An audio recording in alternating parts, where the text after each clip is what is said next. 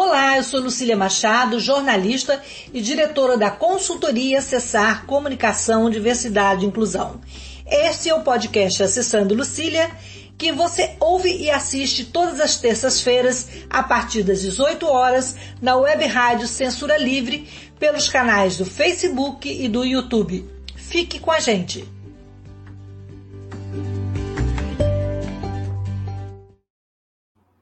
Olá, boa noite. Esse é o podcast Acessando Lucília. É, e o tema hoje é o Setembro Surdo, que é um mês dedicado à comunidade surda. É, a iniciativa anual tem como objetivo ressaltar a importância da língua brasileira de sinais, é, a educação bilíngue, a conscientização da diferença linguística, identitária e cultural das pessoas surdas.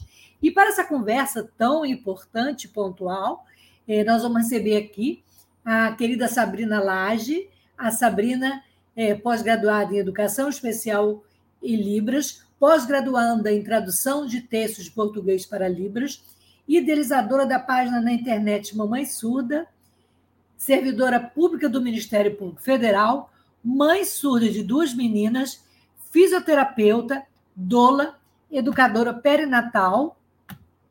E a Sabrina também faz parte é, é consultora de amamentação, muita coisa, Sabrina. É membro da Frente Nacional de Mulheres com Deficiência e representa a Federação Nacional de Educação e Integração de Surdos, a FENES, no Conselho Nacional de Saúde. Eu vou me descrever. Eu sou uma mulher branca, de cabelos castanhos escuros, uso óculos dourado, tenho nariz fino, boca fina, estou com uma argola dourada, uma blusa rosa estampada com verde, e estou no meu ambiente de trabalho, atrás de mim tem uma porta branca, um armário branco e um porta-retrato na, na vertical colorido. É, estou sentada na minha cadeira de rodas que não aparece aqui no vídeo. É, Sabrina, muito bom ter você aqui com a gente. Eu queria que você se descrevesse. Ah, e hoje temos a participação especial da ilustre Juliette Viana, que é a nossa intérprete, que está é, tá aqui para que a nossa, a nossa conversa seja acessível para todos. E é muito importante a acessibilidade comunicacional para as pessoas surdas e para que a democracia seja plena, é, inclusiva, né? uma, uma democracia na comunicação também. Sabrina, querida, se apresenta aí para o nosso público. Bem, primeiro eu quero agradecer né, esse convite. Eu estou muito feliz de estar aqui nesse bate-papo. Antes, né, eu preciso me fazer a minha descrição. Eu sou uma mulher surda, branca, é, tenho cabelos curtos na altura da orelha, eles são castanhos. Eu estou usando um vestido na cor amarela, mas na verdade uma cor mostarda, vamos dizer assim. É, atrás de mim tem um quadro com uma pintura, né, uma, uma pintura bem artística, assim, abstrata. É, e também quem fez essa pintura foi uma artista surda. Então eu sempre tenho essa, essa pretensão de apresentar né, essas possibilidades artísticas né, dessas pessoas. Então falando também sobre a maternidade, tudo engloba nessa pintura. Eu tenho 33 anos, eu moro no Rio, e aqui está um pouquinho de calor, né? Por isso que eu estou com esse, esse vestido. É, essa intérprete, ela vai fazer a minha voz ok? Enquanto eu sinalizo, ela vai fazer a tradução da minha voz. Muito bom, Sabrina. Sabrina, para a gente começar a nossa conversa, qual a importância do Setembro Surdo para a comunidade surda?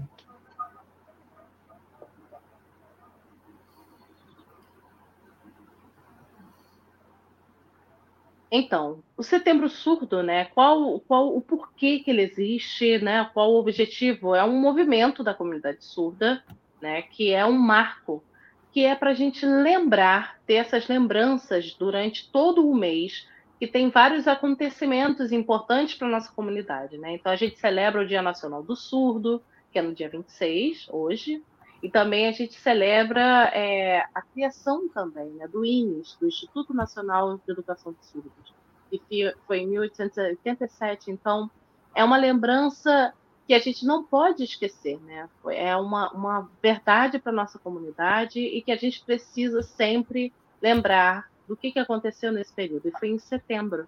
E também é importante para que a sociedade lembre desses marcos, né? Do Dia do Surdo, e, e também desse acontecimento, porque a gente tem que celebrar, sim, nunca esquecer desses dias.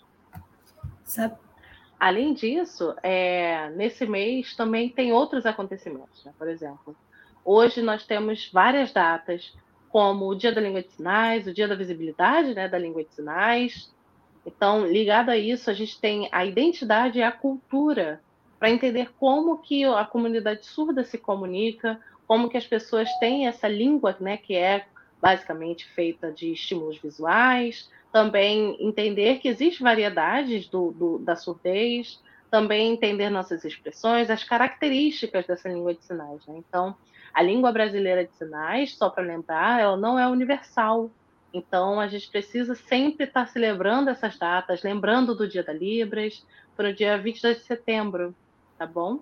E também no dia 30 de setembro, nós temos é, o Dia do Intérprete, então, são várias datas que contemplam no mês de setembro. É, apesar de, de, das datas, das manifestações, é, ainda são muitos desafios encontrados, né, Sabrina, pela comunidade surda para a inclusão na sociedade. É, o que, que você considera o calo, o pior, qual o maior bloqueio, qual a maior barreira né, é, para a inclusão do surdo hoje, na atualidade?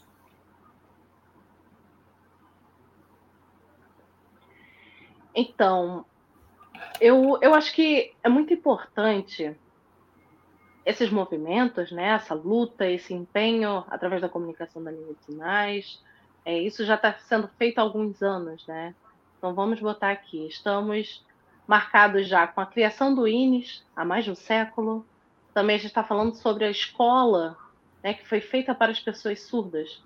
Mas antes só podiam entrar, por exemplo, homens mulheres não podiam entrar nesse instituto. Então, mesmo com essa particularidade, ainda não tinha essa liberdade, vamos dizer assim. Né? Também existia essa proibição. Então, depois de 100 anos, né, ainda tem esse estigma até hoje sobre a educação bilíngue, sobre essa, essa consciência, mas esse significado da língua de sinais que ela não é valorizada. Então, esse, esse movimento né, da comunidade surda é exatamente para a gente quebrar e estimular, valorizar. A gente sabe que existe a lei de Libras, então, quando a gente fala também sobre essa problemática, né, dessa necessidade que a sociedade tem, então a gente faz a marcha, a gente fala sobre os decretos, então a gente literalmente começa a movimentar e atrair essa atenção. Então, em 1990, por exemplo, foi feito o congresso, né, o seminário e tudo mais, da América do Sul para falar sobre isso. E encontrou ali essa necessidade da educação bilíngue, dessa necessidade de estar representando e registrando essas educações, criando metodologias, que é o desejo da comunidade surda. E isso desencadeou em uma lei anos depois. Então, esse desenvolvimento é muito importante, mas a gente sempre vai lutar. Existem muitas barreiras. Então, a gente precisa divulgar, a gente precisa conscientizar. Hoje, por exemplo, a gente tenta estimular essa, essa, essa questão do, da não valorização da pessoa surda. Esses são pontos importantes.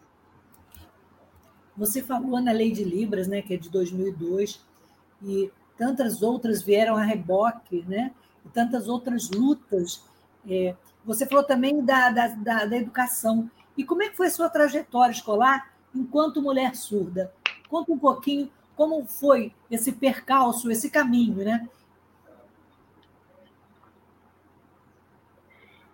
Então, é, eu hoje estou com 33 anos, né, como eu comentei. E também a gente precisa contextualizar esse período de, da década de 80, né, que era é um período em que não existia a mesma facilidade como hoje né? Essa facilidade de acesso que é bem melhor que ontem, né? Então era obrigatória a questão da oralização, né? Essa questão bilíngue mais mais forçada para essa obrigatoriedade, na verdade. Né? Então esse período era proibida a língua de sinais. Eu, eu não podia sinalizar, por exemplo. Então a gente, é, as pessoas acreditavam que através do estímulo, né, dessa oralização os surdos poderiam ter esse objetivo, né, de ser incluídos na sociedade através dessa oralização. Porém, eu sou, eu te respondo o quê? que eu sou uma pessoa oralizada, né? A escola em que eu frequentei, ela sempre, sempre me obrigou a, é, a, estar atuando assim como oralizada, né? E também a escola, eu não, não entrava numa escola especial, né? Eu sempre frequentei escolas regulares. Porém, nesse processo, em todo esse, esse percurso, né? Eu acredito que para mim, Sabrina, isso atrasou muito a minha questão de aquisição linguística, meu processo na, de linguagens também, né? Porque eu nasci em uma família ouvinte, então, como eu posso exemplificar isso? A maioria das pessoas nascem, né, em famílias ouvintes, como aconteceu comigo também, né? Então, 80% desses surdos nascem em uma família ouvinte. E essa família não sabe como se comunicar, é, é, como criar metodologias para essa comunicação, então sempre tentam oralizar.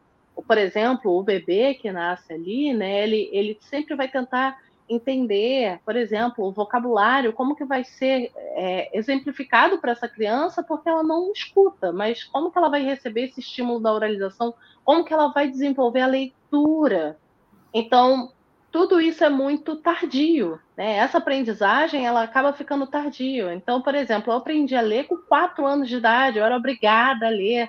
Para quê? Para conseguir me comunicar, né? Através da leitura e da escrita, tentar linkar com uma oralização, mas isso era tardio. Meu vocabulário era muito pequeno com a cidade que eu falei, e o desenvolvimento acabou sendo tardio através disso.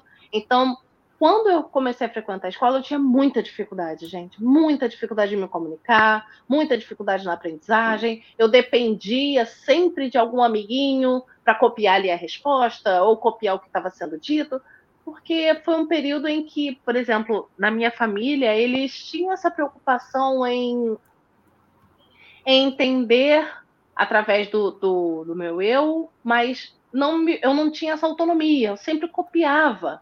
O meu eu era um eu que copiava, eu reproduzia. Então, por exemplo, justifique sua resposta. Eu não sabia, eu não sabia explicar as minhas respostas. Isso era muito grave, porque foram anos e depois de muitos anos, eu consegui compreender né, o que, que era, por exemplo, uma, tra uma, uma tradução e uma justificativa de um texto. E, Sabrina, e como é que você chegou na Libras? E, e que diferença ela fez na sua vida quando ela se tornou padrão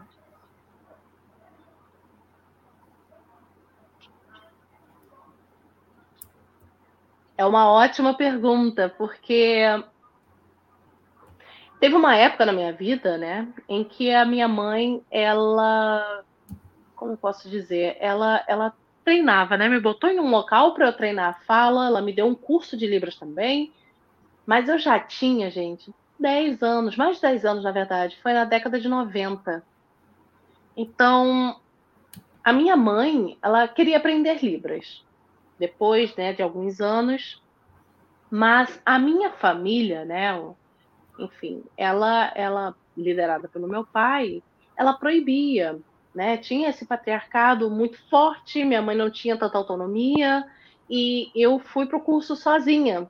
E aí eu chegava em casa, ia estudar, botava os materiais sobre a mesa e tentava criar um contexto. Era mais uma curiosidade, abrir os livros, lia, né, e tudo mais era bem legal, era interessante, mas o que, que acontecia? Eu não me vinculava a esse processo de aprendizagem. Eu não, eu achava muito curioso, né? Tinha essa curiosidade, mas é, esse vínculo não tinha. Eu aprendia e tudo mais, mas eu guardava. Aquilo ali não fazia parte de mim. E depois de muitos anos, né? Vamos dizer assim, 31, é, eu tinha já 31, eu comecei a trabalhar perto da FENES, e aí, depois disso, o que, que aconteceu? Eu sou surda, né? Eu não sabia Libras. E aí eu comecei a ir a FENES, comecei a aprender Libras. Foi através desse contato direto. Foi aí que eu comecei a ter contato com mais pessoas surdas. E não é fácil, gente. Não é fácil porque eu estava aprendendo a, a Libras numa estrutura diferente, né? Foi um passo a passo bem distinto para mim. E hoje, a Libras, eu sinto que ela ela me linka à sociedade, sabe? A Libras, por exemplo, hoje, né? A minha vida, eu fico imaginando como que como que seria um bate-papo ou uma entrevista, por exemplo, se eu não se eu não tivesse esse contato. Como que eu ia entender, sabe? Eu fico pensando nisso. Porque a gente pode tentar estratégia e tudo mais, mas não é igual. Eu acho que existe essa dificuldade, existem essas falhas, esses problemas de comunicação, mas antes disso, sem a Libras, eu não entendia as coisas, gente. Eu não entendia. Essa questão da leitura labial, ela tem muitos empecilhos, né? Como, por exemplo, uma simples posição de microfone. Então, por exemplo, Hoje, com a Libras, eu tenho suporte dos profissionais intérpretes, eu tenho uma clareza, eu posso me comunicar com autonomia completamente diferente. E, então, é, é muito importante a educação bilíngue, né? Como é que está a luta pela educação bilíngue?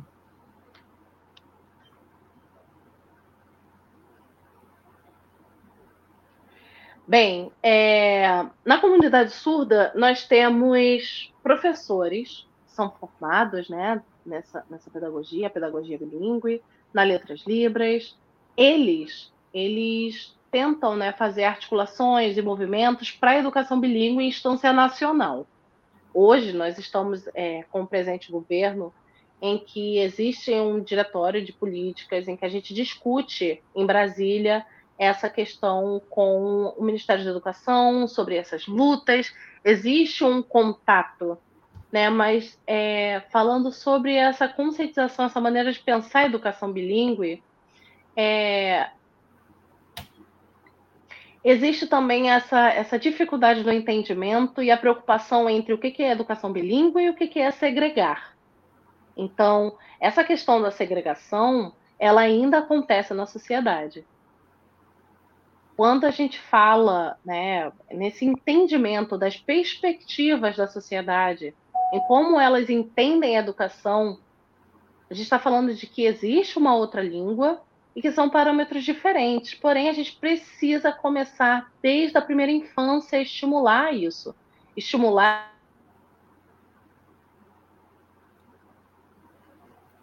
Acho que deu um delay aí. Travei um pouquinho. Travou, voltou? Voltei. Voltei. Então, como eu estava falando, né, é preciso esse entendimento de que o português é uma língua nacional. Ok, a sociedade vive essa língua nacional. o estímulo da escrita é muito importante. Mas qual é o objetivo? Não é oralizar e tornar essa prática dependente, tornar o surdo dependente disso. Não. É através da língua portuguesa mostrar para o surdo que a sociedade gira em torno dessa língua. Porém, ele tem direito à comunicação através da língua de sinais. Então, o objetivo da educação bilíngue é preparar, né? Preparar essas pessoas surdas para o futuro ele estar incluído nessa sociedade que gira em torno da língua portuguesa. Então, a educação bilíngue não é, por exemplo, acostumar a intimidade, essa segregação ali no nosso grupinho. Não. Então a gente tem que ter muito cuidado com essa educação bilíngue e segregadora, sabe? Por exemplo, como essa pessoa surda vai estar na rua? Ela vai conviver com outras pessoas, não vai conviver o resto da vida com o mesmo grupo, né? Então, nós temos sim que estar nos grupos sociais e entender que a nossa comunidade ela precisa desenvolver essa língua e essa segurança, para que futuramente essas pessoas tenham um desenvolvimento mais seguro. E como é que é no cotidiano? Você sofre muito capacitismo por ser uma pessoa surda, especialmente por ser uma mulher surda?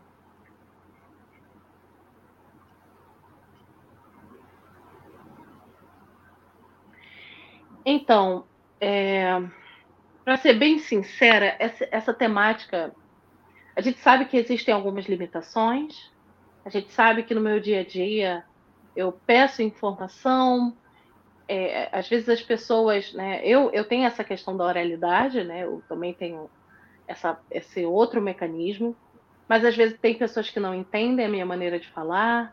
Às vezes também tem pessoas que têm o um método errado, né? De, por exemplo, não olhar para mim, ou não aguardar, ou não entender algumas ações que eu tenho por conta de ser surda. Então, eu sou uma mulher, mãe, surda, e principalmente eu estou envolvida na área da saúde. E esse perfil que eu tracei aqui para vocês é tentam linkar muito com a minha maternidade. É, é como que eu sou mãe surda, é, e sabe, esses, esses pontos de vista, eu sempre tento criar uma estratégia de comunicação, eu sempre tento criar uma via, ou usando o celular, ou usando outro, enfim, outro mecanismo, mas eu percebo que isso é uma marca que ainda segue.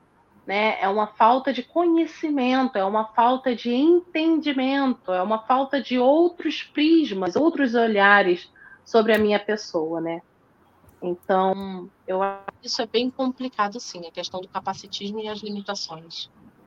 É, você falou aí da, da, da sua ligação com a área de saúde. Eu queria saber, na sua profissão, é, como fisioterapeuta, como doula, é, educadora perinatal e até na consultoria de amamentação, como é que é ser uma mulher que se comunica em Libras e como é que você vê essa falta de, de acessibilidade, é, desde um consultório médico, até, por exemplo, aí no, no, no psicólogo, ainda é muito doloroso para as pessoas surdas é, lidar com essa falta de informação sobre o surdo, sobre a maneira de se comunicar com o surdo e sobre as alternativas que a gente tem é, para tornar essa comunicação mais ágil mais humana.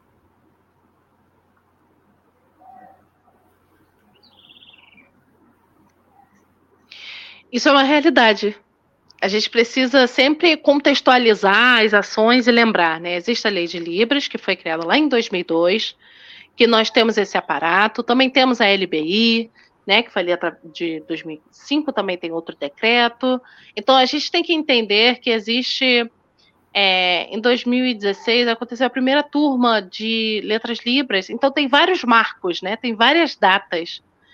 A partir de 2010 também foi muito crescente a questão da pessoa surda entrar nessas formações do ensino superior, no mundo acadêmico.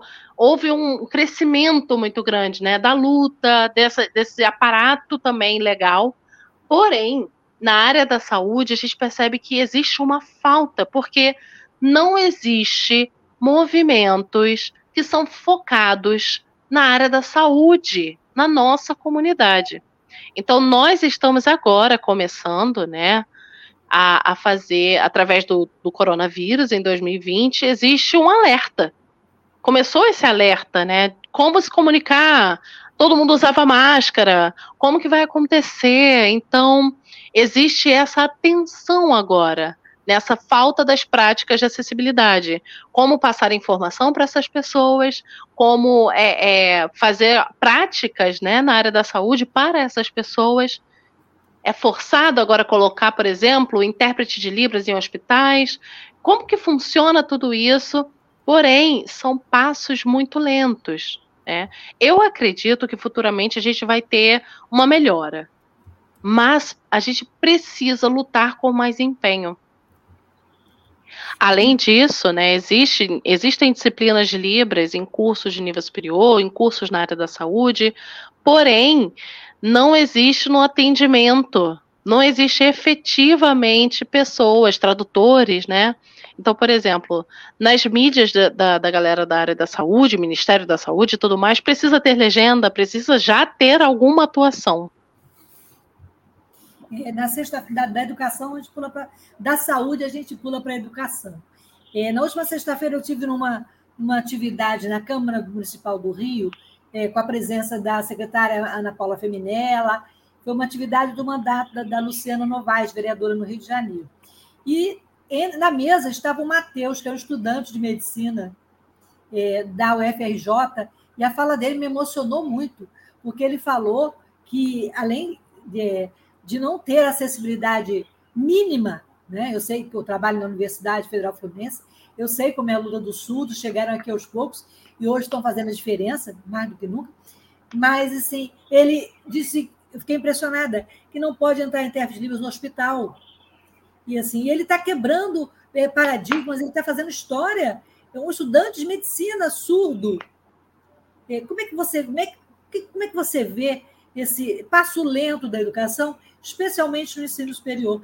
E o que você eh, falaria para o Matheus nesse momento que ele está assim, com todas as armas para conseguir avançar nessa trajetória, né, Sabrina?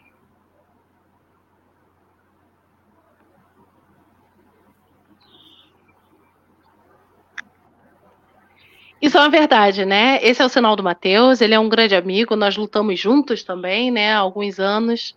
É, a gente está passando por uma troca muito bacana, estamos conseguindo é, ocupar cada vez mais né, locais de instância pública. Sexta-feira eu não consegui estar presente, porém eu sei que é necessário também outras figuras estarem ali, né, outras pessoas né? Então, estar ali, chamar essa atenção, oi, eu sou surdo, olhem para mim, falta acessibilidade, falta isso, falta aquilo, apresentar suas experiências, suas trajetórias, porém a gente precisa de mais, sempre mais, a gente precisa passar através das programações, dos planejamentos é, do, de governamentais, a gente também precisa falar sobre as questões de outras deficiências. Então, por exemplo, é, tem o projeto, desculpa, o nome do, do. Tem o plano Vida Sem Limite, que dois, né, que está acontecendo agora a votação e tudo mais. Então, é um plano governamental em que também tem a necessidade de ser inseridas essas pautas, sabe? De como que é o, o desculpa, o CONAD também, que tem toda essa, essa questão da gente estar tá inserindo essas pautas, estar frequentando mais esses ambientes. Então é muito importante, né, de que a gente consiga aproveitar né, essa questão da, da, dessa vontade, vamos dizer assim, governamental, e da gente lutar junto, em parcerias, para um desenvolvimento melhor. E então, da educação, a gente vai para a cultura. É, a gente sabe que o acesso às, das pessoas surdas aos conteúdos, cinema, TV e muitas teatro e muitas outras formas de arte ainda também é uma luta, né? Então, como é que você vê é, é, o avanço da acessibilidade comunicacional é, nessas mídias e nesses equipamentos culturais e qual a importância depois uma outra pergunta depois qual a importância da legenda para os surdos também nessas atividades culturais?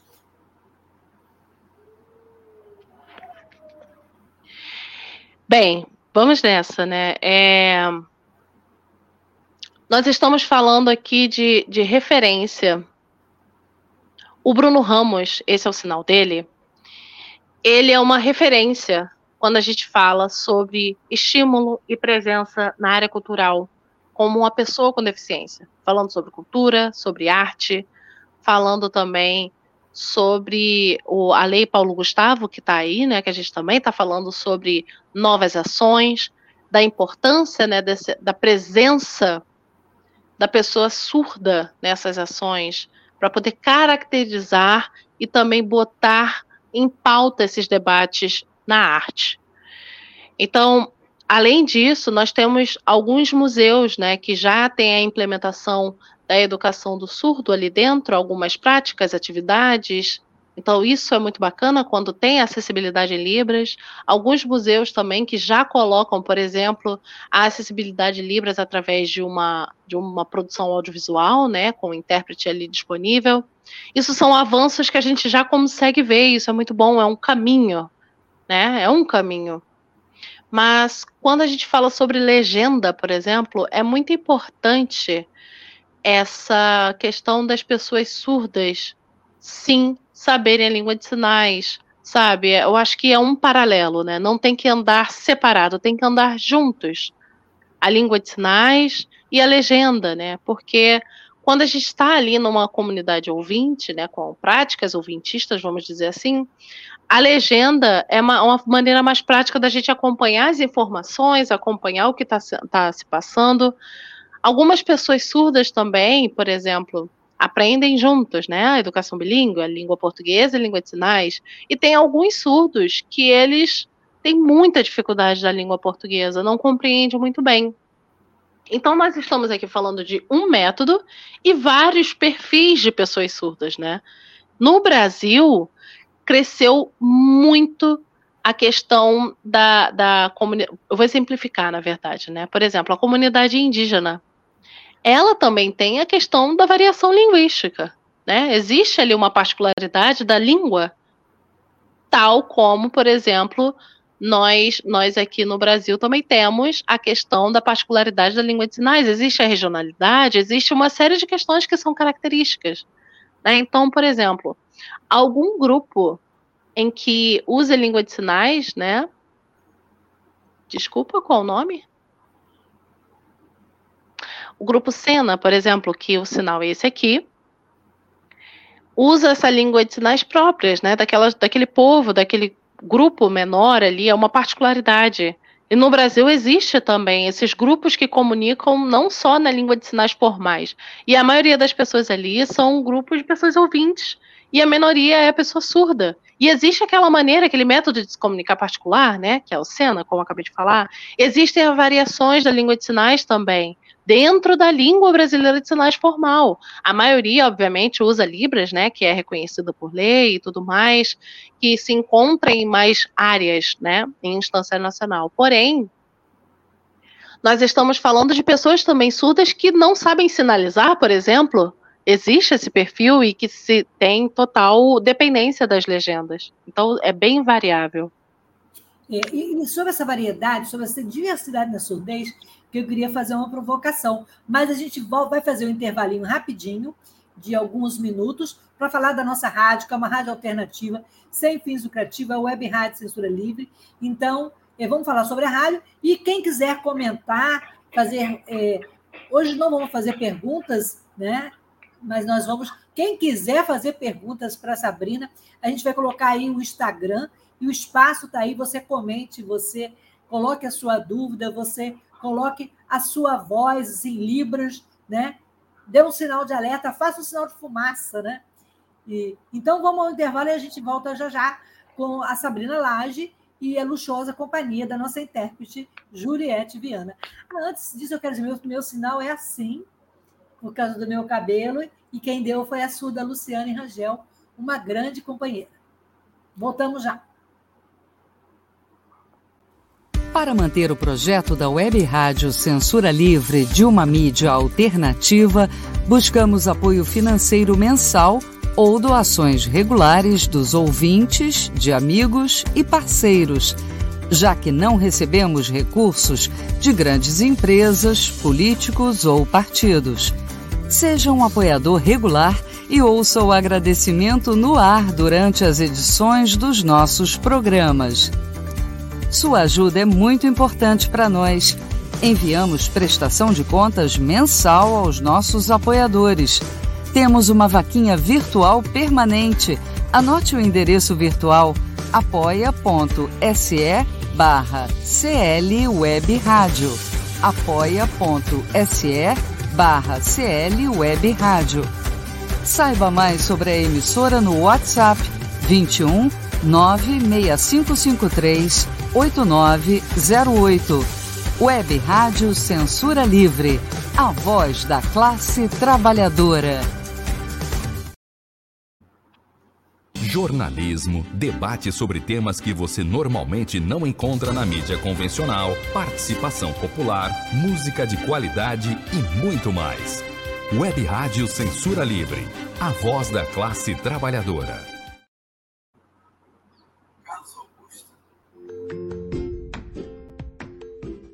Olá, eu sou Lucília Machado, jornalista e diretora da consultoria Acessar Comunicação, Diversidade e Inclusão. Este é o podcast Acessando Lucília, que você ouve e assiste todas as terças-feiras, a partir das 18 horas, na web rádio Censura Livre, pelos canais do Facebook e do YouTube. Fique com a gente!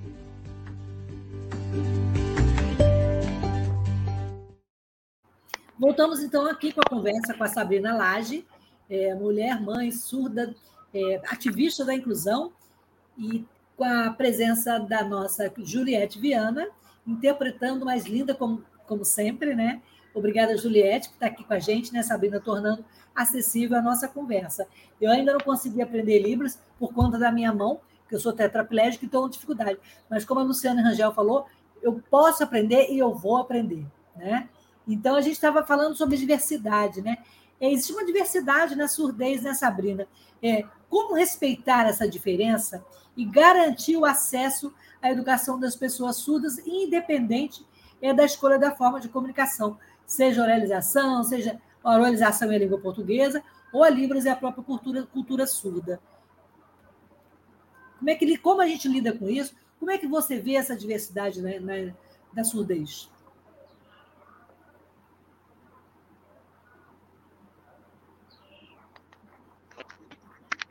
Então, né, como existem essas variedades né, da própria comunidade, são perspectivas também.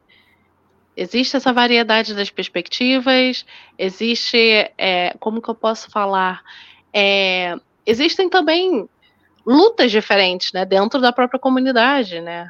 Existem pessoas que fazem reclamações sobre algumas áreas, existem pessoas que reclamam, por exemplo, do implante coclear, existem divergências dentro da própria comunidade. Porém, uma coisa em comum é o objetivo da quebra de barreira comunicacional. Mesmo existindo pontos de vista diferentes, existindo perfis diferentes, a luta pela comunicação é notável. Todo mundo se comunica de maneira visual, por mais que a pessoa seja oralizada ou tenha um aparato de legenda ou utilize a língua de sinais. Então, nesse momento, todos nós estamos com a reflexão de criar estratégias de como linkar essas lutas. Então, como estimular que a língua de sinais seja valorizada, como valorizar também essa, essas, esses pontos de acessibilidade comunicacional, como que, como que a gente vai conseguir, por exemplo, essas legendas. Então, são vários pontos para conseguir uma acessibilidade, nós temos que lutar por todos de maneira simultânea. E falando então da diversidade da surdez, a gente volta lá atrás da maternidade. Como é que é o seu. Como é que você está construindo essa essa ligação com a Libras com as suas filhas. Você tem duas filhas, né? É, fala aí para gente como é que é você, você, como é que você ensina, como é que é a sua relação, sua comunicação com ela. Porque criança é aquela coisa mais, mais pura, né? E é mais fácil de você conversar e dele entender que o mundo é inclusivo, que não existe barreiras, né, Cabina?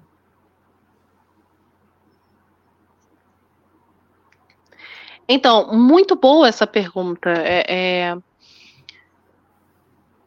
Eu tenho duas filhas, são duas filhas ouvintes. Eu e o meu esposo, ele também é surdo, nós somos surdos. E são duas filhas ouvintes. Bem, antes da, de eu ter minha primeira filha, né, eu pensava que comunicação era uma questão de estar ali no laço familiar pai e mãe ouvintes, filhos surdos. Por exemplo, eu sou surda, eu sou uma filha surda. E meus pais são ouvintes. Então, como que foi essa questão da comunicação, sabe? Tiveram limitações, tiveram empecilhos, porém acontece, né? Essa questão de, de ser tardio alguns pontos, isso acontece. Por exemplo, como eu falei, a questão de eu aprender a ler a questão de aprender a, a ter coesão né, na produção textual, a questão da oralidade. Isso, isso foi tardio, foi para frente dos quatro anos. Porém, antes, eu não tinha essa comunicação. Tinha a movimentação, né, o dia a dia da minha família e tudo mais, porém eu nunca compreendia nada. Por outro lado, aqui nós estamos falando de uma família surda, né? Que, por exemplo, eu vou exemplificar, que é o Diário da Fiorella. É um muito conhecida na mídia que apresenta o dia a dia de pais surdos e agora tem mais mais outro filho que também tem filho surdo. Então a gente está falando de uma comunicação plena entre pai e filho surdo, e mãe e filho surdo. Então é possível essa comunicação plena porque o estímulo foi feito desde a primeira infância, desde o primeiro contato com eles. A linguagem e linguística é estimulada desde sempre. Em outro lado, né, vou me exemplificar aqui mesmo, minha própria família. Eu sou mãe, né, como eu falei, meu marido também é surdo, porém, é, a gente sinaliza o tempo inteiro, esse estímulo é completo. Obviamente que tem o estímulo vocal também, é por conta da oralização, e a gente precisa compreender que as minhas filhas vão vivenciar as duas culturas, a cultura ouvinte e a cultura surda. E desde pequena, gente, eu estimulava a comunicação de maneira mais fácil, de maneira prática, de maneira cotidiana. E o que, que aconteceu? Às vezes a, as palavras eu conseguia compreender e às vezes não, às vezes ela conseguia compreender ou não.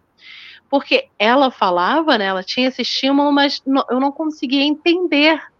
Porque ela, né, não sabia, por exemplo, fazer datilologia de maneira tão prática quanto os adultos não sabia escrever. Então a gente tinha que ter outras metodologias de se comunicar.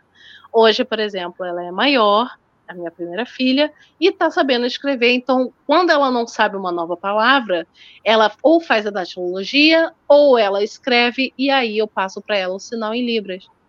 Então, existem limitações dentro dessas próprias culturas. Quando ela vai para a escola, por exemplo, que os amigos dela são ouvintes, é o estímulo totalmente diferente. Ela chega para mim e fala, falo, calma, espera, porque às vezes eu consigo te acompanhar, minha filha, às vezes não. Isso é muito interessante, porque não é tudo perfeito, sabe? A maneira que ela aprende, a maneira em que ela vai trocar. Então, a maneira que ela vai falar, por exemplo, com os pais, ou que os filhos têm essa troca com os próprios pais que são ouvintes, a família surda também tem outra maneira de trocar. Então, quando a gente fala entre pais ouvintes, filhos ouvintes, pais surdos, filhos surdos, que são iguais, né? Agora, quando a gente mistura esses pais surdos com filhos ouvintes, ou pais eh, que mistura, não é pleno. Não é 100% essa comunicação. Então, é sempre um desafio. É, é, é, o desafio é constante, todo cotidiano, né, Sabrina? E você falou do Diário da Fiorella, e a gente tem aí muitos outros filmes, né? É, recentemente temos, tivemos O Som do Silêncio, e também o que ganhou o Oscar, agora esqueci. Não teve também o, o último filme, meu Deus? Lembra o nome, Sabrina ou, ou, ou Juliette, que, que o ator ganhou o Oscar, né? Como é que era o nome do filme? Que foi uma, foi uma refilmagem daquele, daquele filme, né? Lembra o nome, Sabrina?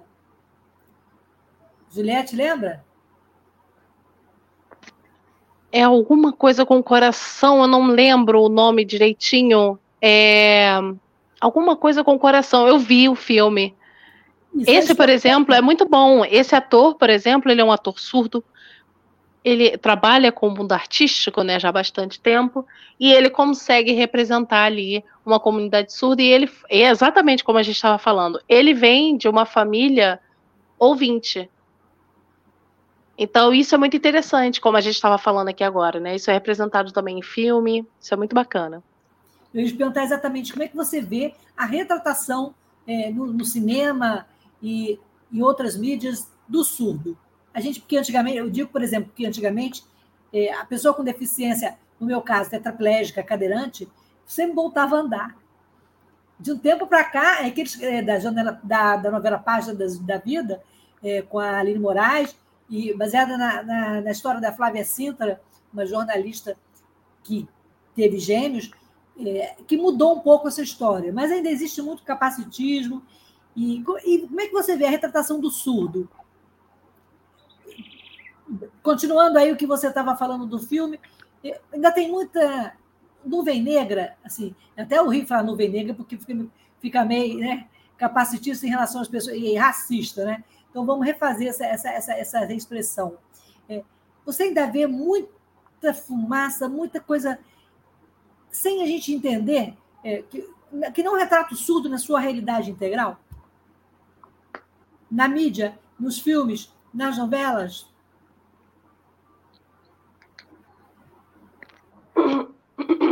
Muito boa, muito boa essa pergunta.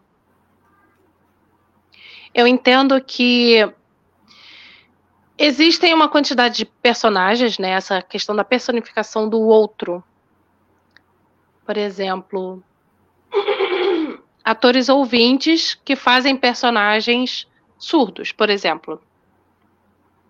Isso é algo que parece que falta algo, sabe, nessa interpretação, parece que falta realmente ser, né? Acho que falta é isso mesmo, ser. As pessoas e suas vivências vão representar de maneira diferente e também tem a questão do, do, da pele, né? De viver aquilo ali. Por outro lado, agora, né, também falta a questão do estímulo de colocar realmente novos atores, né? A gente sabe que existe essa, essa limitação dentro da própria é, contratação desses atores, né? De colocar, por exemplo, uma intérprete que seja é, surda para atuar, uma atriz. Eu lembrei agora o nome do filme. Lembrei, não, fui consultar aqui. É No Ritmo do Coração. É, esse é o nome é o nome do filme. Como você falou, era coração mesmo, né? É. Sabrina, é, a gente tem uma coisa importante falar também, uma curiosidade, como é que é o seu trabalho de doula, de consultora de amamentação? Isso trouxe um, um, uma luz, né, um espaço bom para as mulheres surdas, que a gente sabe que é também uma barreira. Eu, eu imagino, e a gente conhece psicólogas surdas, mas são muito poucas. Você, no caso, fisioterapeuta, doula. Como é a sua experiência como doula? Eu achei fantástico. Eu achei... Há muito tempo que eu tinha vontade de entrevistar uma doula. Agora eu tenho o privilégio de entrevistar uma doula surda.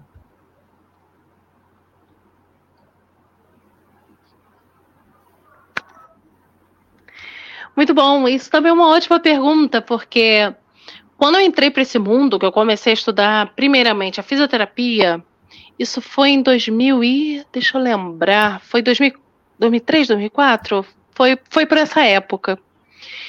É, eu nunca, eu não, eu não, sabia libras, né? A gente já começa por esse esse parâmetro aí, era oralizada. Eu dependia completamente de outras metodologias. Era um, um desafio enorme para mim e eu sentia essa limitação na pele todo dia de estudo. Então, a falta de conscientização das pessoas, a falta de política, né, para poder estar ali, essa questão social, esse foi um primeiro contato com a área da saúde. Mas eu, a maneira também que as pessoas me colocavam de lado, tudo isso eu experimentei de maneira muito, muito complicada, até o momento em que eu comecei a trabalhar, que eu comecei a, a, entrar em contato com outros profissionais surdos também. A rede social também fez com que eu conseguisse conhecer né, a, a outros profissionais através do contato com a Libras. E quando a comunidade surda me abraçou, no caso, né, houve essa, esse up. Essa formação eu já era formada, como eu comentei aqui, na área da saúde como fisioterapeuta, porém eu consegui é, apresentar uma nova perspectiva, apresentar o que era grave de ser apresentado. Olha, isso, isso, isso é necessário. Essa formação está aqui na área da saúde, eu tenho diploma, ok. Mas e aí, na hora que eu vou distribuir meu currículo, eu vou conseguir efetivamente uma vaga de emprego? Eu vou conseguir é, atuar? E sempre houve um não. Eu não conseguia. Gente, eu não conseguia. E aí, é,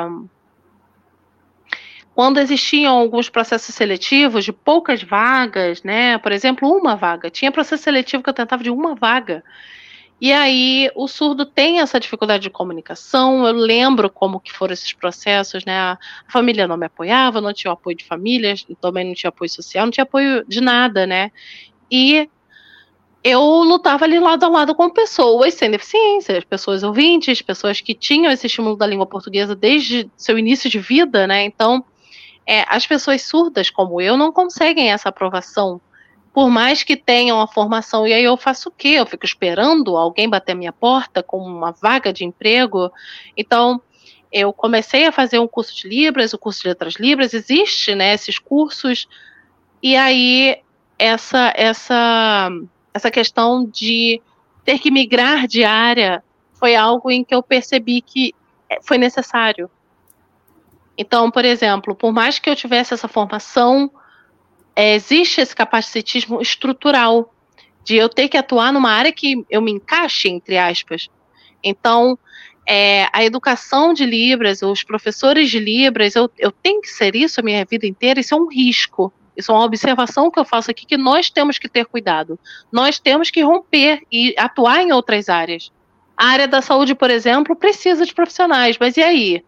Vai, vão, vão ser surdos ou vão ser intérpretes que vão atuar, é, sabe? Essa coisa distorcida das funções ainda existem. Essa limitação, obviamente, ainda existe. E quando eu me formei em doula, né, isso foi em 2018, me formei em doulagem, anos se passaram e foi uma perspectiva completamente diferente. Por quê? Me formei doula, e eu tinha essa consciência política mais forte, essa identidade mais forte, essa consciência mais forte e a valorização da língua de sinais mais forte. Então, saber do meu lugar de fala, saber da minha postura, saber como eu deveria agir. Então, eu sou muito grata essa formação e essa experiência na doulagem, porque isso me deu uma nova aprendizagem, isso me deu uma nova maneira de estar em ambientes políticos, em estar em movimentos políticos. A Associação de Doula, por exemplo, ela sempre foi muito é, é, efetiva e firme em suas ações, né? Porque, por exemplo, o surdo tem esse respeito, eu me sentia respeitada por conta da área. Então era um diferente contexto e diferente tempo, espaço, história diferente. Então eu tenho esses dois relatos para apresentar. E vamos falar de uma figura muito importante, e a gente está vendo aí a Juliette, né, que é tradutora e intérprete de livros, e dia 30 de setembro também é uma data né, importante na luta da comunidade surda pela visibilidade. E qual a importância do intérprete de Libras na sua vida, no seu cotidiano?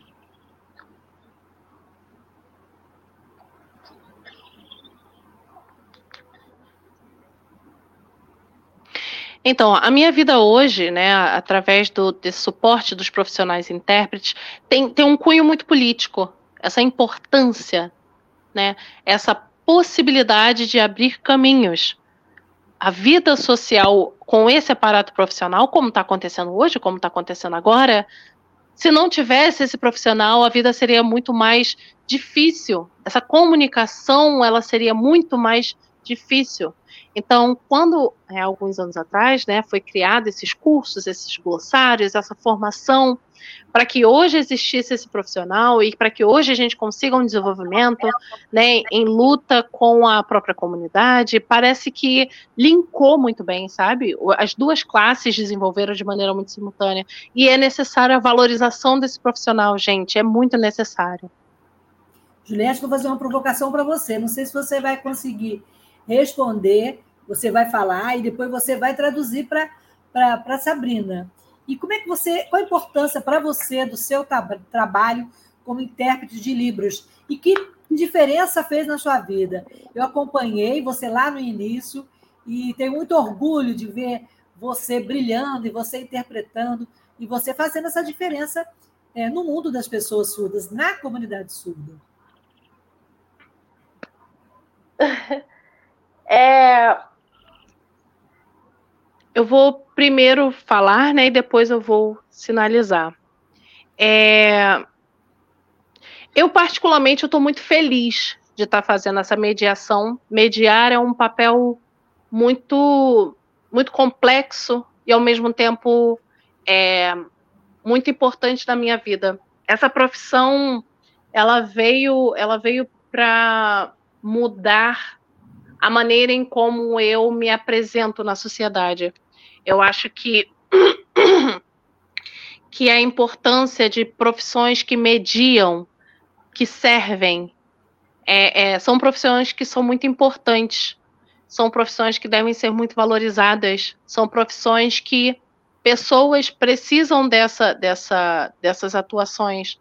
E eu me sinto muito feliz, eu me sinto muito contemplada, eu me sinto é, é privilegiada, na verdade, é, é, de estar tá atuando nessa área, de conhecer pessoas que, que mudaram a minha vida. E eu sou muito feliz porque essas pessoas fazem com que, por exemplo, todo dia no meu cotidiano eu evite preconceitos, eu evite capacitismo, eu evite é, fazer coisas que, por exemplo, eu vejo. É uma, é uma profissão que também é muito cruel, porque ela tem um toque da impotência que é, eu não sou uma pessoa com deficiência, eu nunca vou ter essa, esse entendimento do que é o capacitismo, esse sofrer, essa, essa, essa solidão que infelizmente existe na pessoa com deficiência, porém é, é muito impotente porque até que ponto vai essa linha tênue do que, que eu posso fazer, do que, que eu não posso fazer, até que ponto essa mediação também é um campo, entre aspas, neutro, porque eu nunca achei a atuação do intérprete de Libras como um campo neutro, porque neutro é o sabão, o sabão neutro, né? O fato de eu ser uma mulher e estar representando uma comunidade que, querendo ou não, todo mundo que está na comunidade surda a representa de alguma maneira.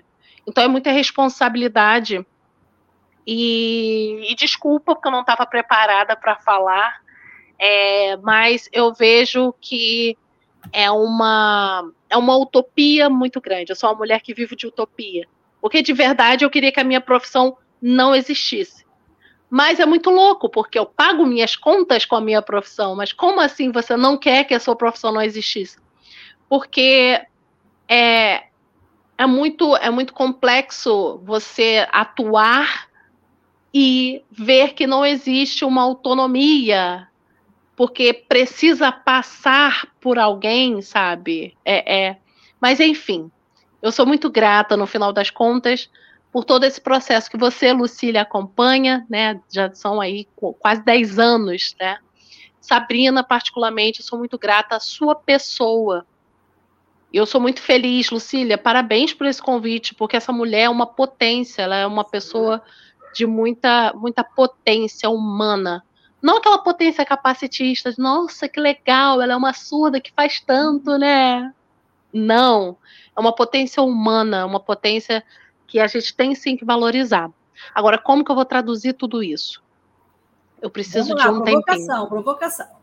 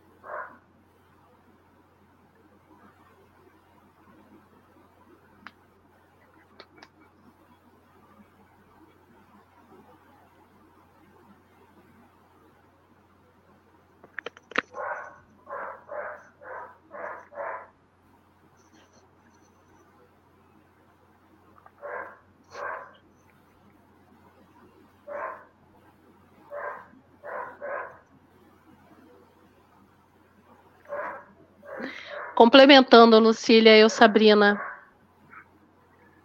Eu quero aproveitar essa, essa oportunidade. É muito boa essa, essa fala né, sobre a questão da valorização da comunidade e também dos profissionais intérpretes. É, é preciso né, que essa atuação, por exemplo, agora, né, eu, eu estou aqui falando e outra pessoa está sinalizando, é, é, necessário sempre essa atuação em equipe. Essa estrutura linguística ela é muito difícil, né? Ela, ela tem esse aparato, a língua de sinais ela não pode sobrepor outro, a língua a língua portuguesa não pode sobrepor outra, por isso que a Juliette fez esse método de falar separadamente, para não fazer o, bi, o bimodalismo, porque quando a gente fala das experiências, né, quando a gente fala por exemplo, desculpa, quem foi aprovado?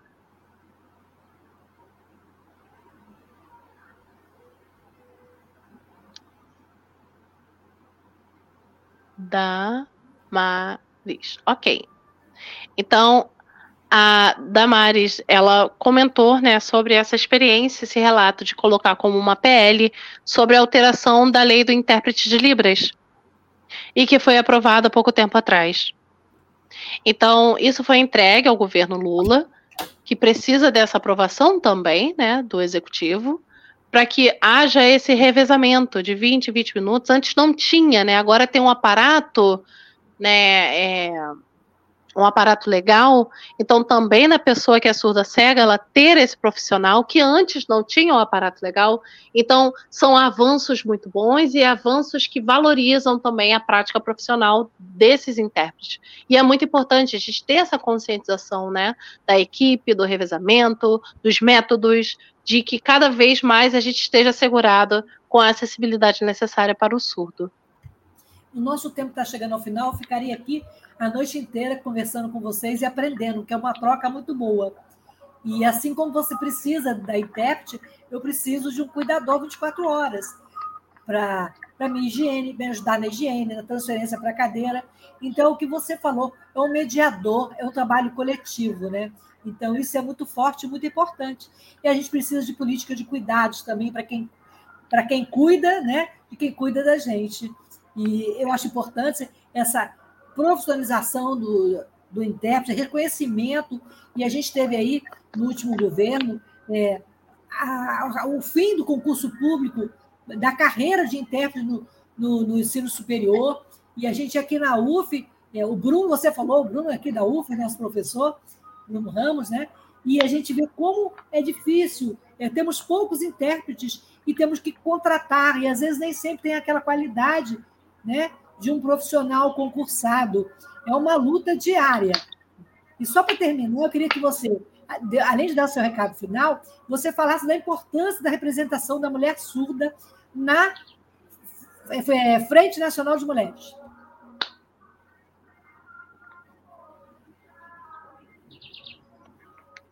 Bem, eu quero agradecer, eu quero agradecer muito por esse convite, porque é muito importante que a gente é, peça para qualquer pessoa, qualquer pessoa mesmo. Traga uma pessoa para representar, traga uma pessoa com as experiências para poder falar sobre, falar sobre suas lutas. Sempre e sempre eu agradeço muito, Lucília, por essa oportunidade. E sobre a Frente Nacional de Mulheres?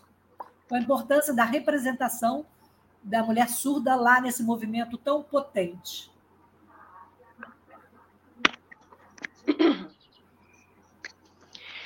Bem, é, é, de extrema importância, né? A gente, a gente representar, a gente apresentar essas variedades de perfis, essas mulheres, né?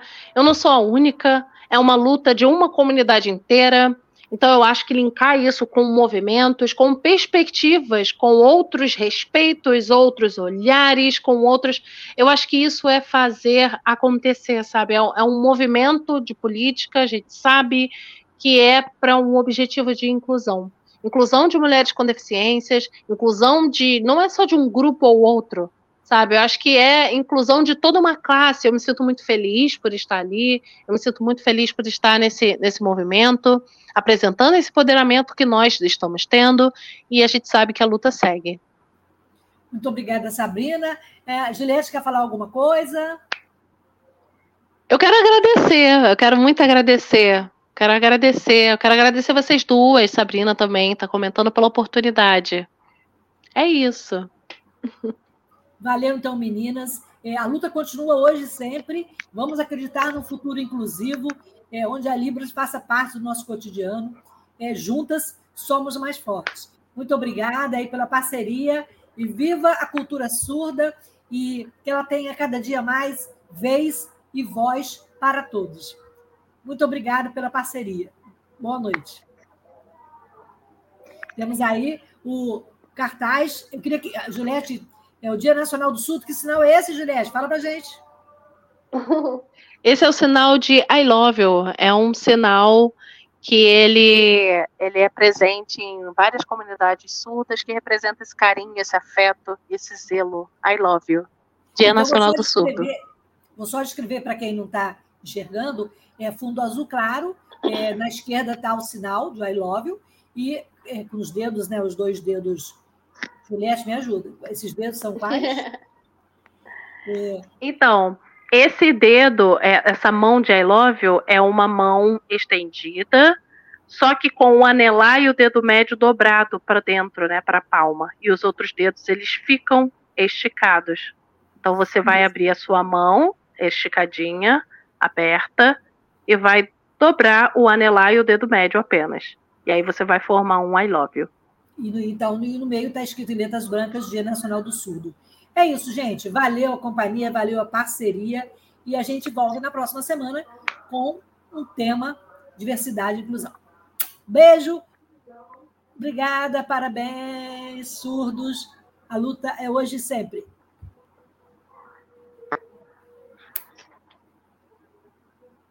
Obrigada, pessoal. Um forte abraço em todos vocês. Obrigada. Boa noite.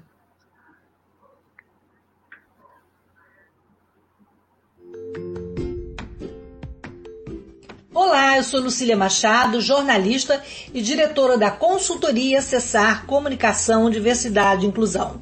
Este é o podcast Acessando Lucília, que você ouve e assiste todas as terças-feiras, a partir das 18 horas, na web rádio Censura Livre, pelos canais do Facebook e do YouTube. Fique com a gente!